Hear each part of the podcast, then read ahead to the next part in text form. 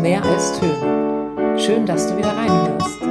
Überall auf der Welt haben sich in den letzten Wochen die sozialen Ungleichheiten verstärkt und wurden noch viel deutlicher sichtbar als in normaleren Zeiten. Es gibt viele Bildungseinrichtungen auf der ganzen Welt, an denen die pädagogische Arbeit in dieser Zeit mit besonders großen Herausforderungen einhergeht. Ein junger Musikpädagoge aus New York City hat vor ein paar Tagen in einem Post mit ziemlich deutlichen Worten beschrieben, was er vom Fernunterricht hält, zu dem viele von uns zum aktuellen Zeitpunkt noch gezwungen sind. Remote teaching and learning fucking sucks. Nothing about remote learning is good for anyone. Not the screen time, not the inequity with the tech, not the lack of connection. Der New Yorker Kollege spricht hier Aspekte an, die besonders im Musikunterricht wichtig sind, wie die Verbindung mit anderen Menschen beim gemeinsamen Musik machen.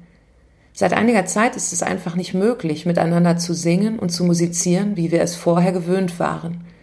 Und viele von uns spüren, welche Auswirkungen das auf unser Wohlbefinden hat. Im Bezirk Berlin-Neukölln waren viele Jugendliche stärker als üblich mit folgenden Fragen konfrontiert.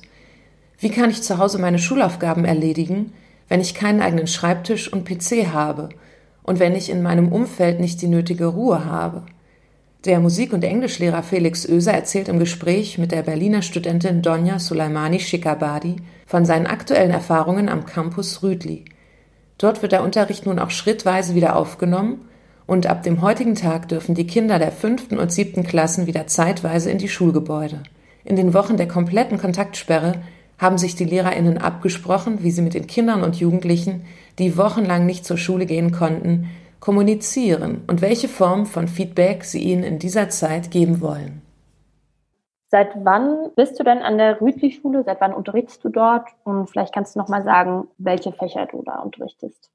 Ich bin jetzt seit vier Jahren am Campus Rütli und unterrichte Musik und Englisch. Ich habe mein Referendariat dort zunächst gemacht für ein anderthalbes Jahr und bin dann nach dem Referendariat sowohl in der Grundstufe als Musiklehrer eingesetzt, als auch in der Sekundarstufe und auch in der Oberstufe als Musik- und Englischlehrer.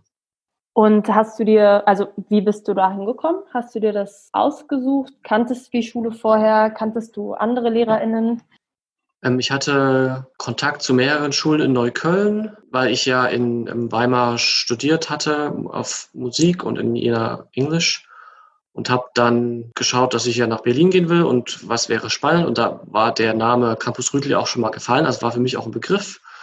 Ähm, Daniela hat dann Kontakt hergestellt über einen Lehrer dort, den sie kannte aus dem Referendariat. Und da habe ich dann an der Schule hospitiert und mich dann für die Schule entschieden. Die letzten Wochen waren die Schulen ja größtenteils geschlossen aufgrund der Pandemie. Was mich interessiert ist, wie vor allem Musikunterricht unter solchen Umständen stattfinden konnte, da Musik ja ganz besonders davon lebt, dass sie von Leuten gemeinsam in einem Raum gemacht wird.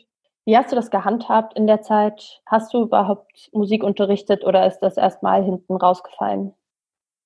Tatsächlich ging es darum, mit den Schülern in Kontakt zu bleiben in den letzten fünf Wochen, die wir die Schulschließungen haben, inklusive der Osterferien.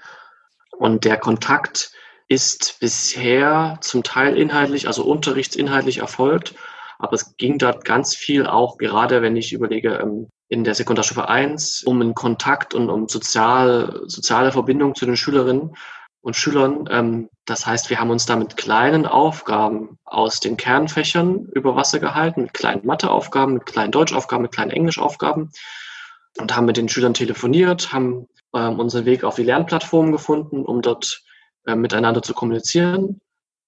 Der Musikunterricht hat jetzt tatsächlich nicht stattgefunden, weil, also das sind auch im Kollegium bewusste Entscheidungen, weil wir wissen, dass viele Schüler nur schwer Zugang zum äh, Online-Lernen haben, dass viele SchülerInnen auch herausfordernde Situationen zu Hause haben, wo sie sich die, äh, das Zimmer mit Geschwistern teilen, wo sie möglicherweise nur ein Smartphone haben, um auf Online-Inhalte zuzugreifen, deren Datenvolumen dann auch ähm, nach der Hälfte des Monats aufgebraucht sind.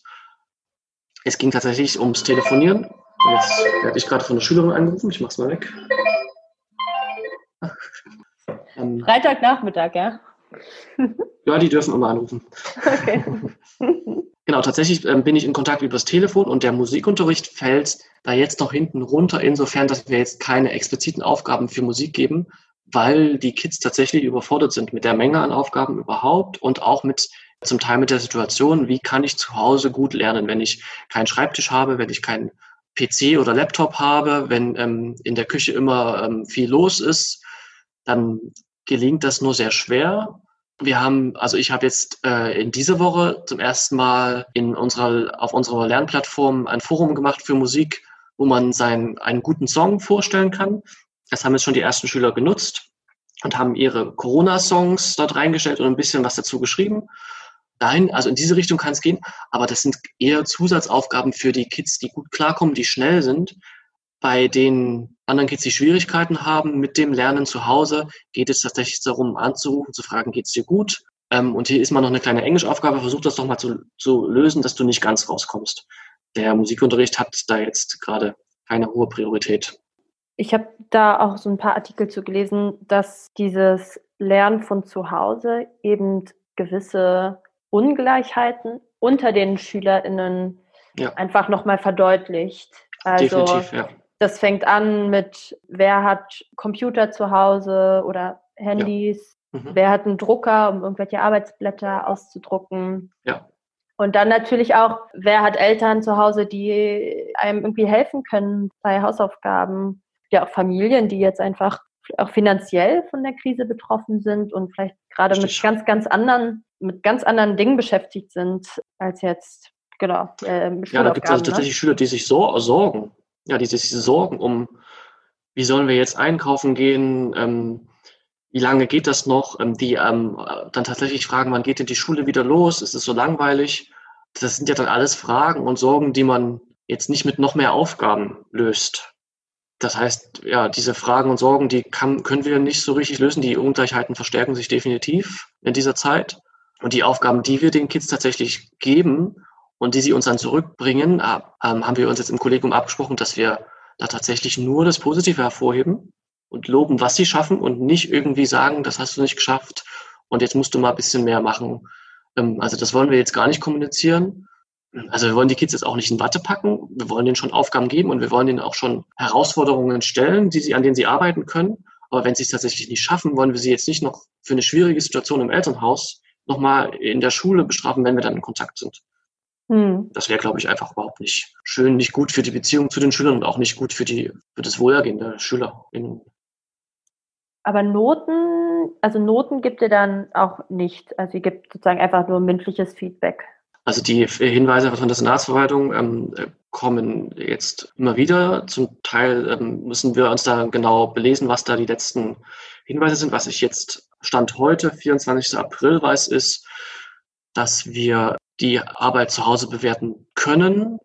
Wir das auch tun, wenn es die Noten, die wir vorher schon hatten, verbessern sollte. Und das ist also, glaube ich, auch die, die sind auch die Hinweise vom Senat, also ähm, dass man ähm, zugunsten der Schüler bewertet und jetzt nicht durch nicht erledigte Aufgaben die Noten da jetzt nach unten drücken darf. Ich glaube, das ist nicht erlaubt. Sondern wenn wir Aufgaben stellen, die gut gelöst werden, dann kann man möglicherweise in Englisch sich die Note noch verbessern. Für Musik ist es tatsächlich schwierig, weil ich da im, im, in den ersten acht Wochen des zweiten Halbjahres noch nicht so viele Noten gegeben habe. Da muss ich jetzt tatsächlich in den nächsten Wochen schauen, wie ich damit umgehe, weil jetzt auch keine weiteren Dinge, zumindest in der Sekundarstufe 1, dazukommen, die ich den Schülern mitgeben kann, weil die siebte und achte auch gar nicht in die Schule zurückkehren in den nächsten Wochen. Also da muss ich noch schauen, wie wir damit umgehen, ob wir einfach die Note vom ersten Halbjahr nehmen oder ob wir, ja, weiß ich nicht.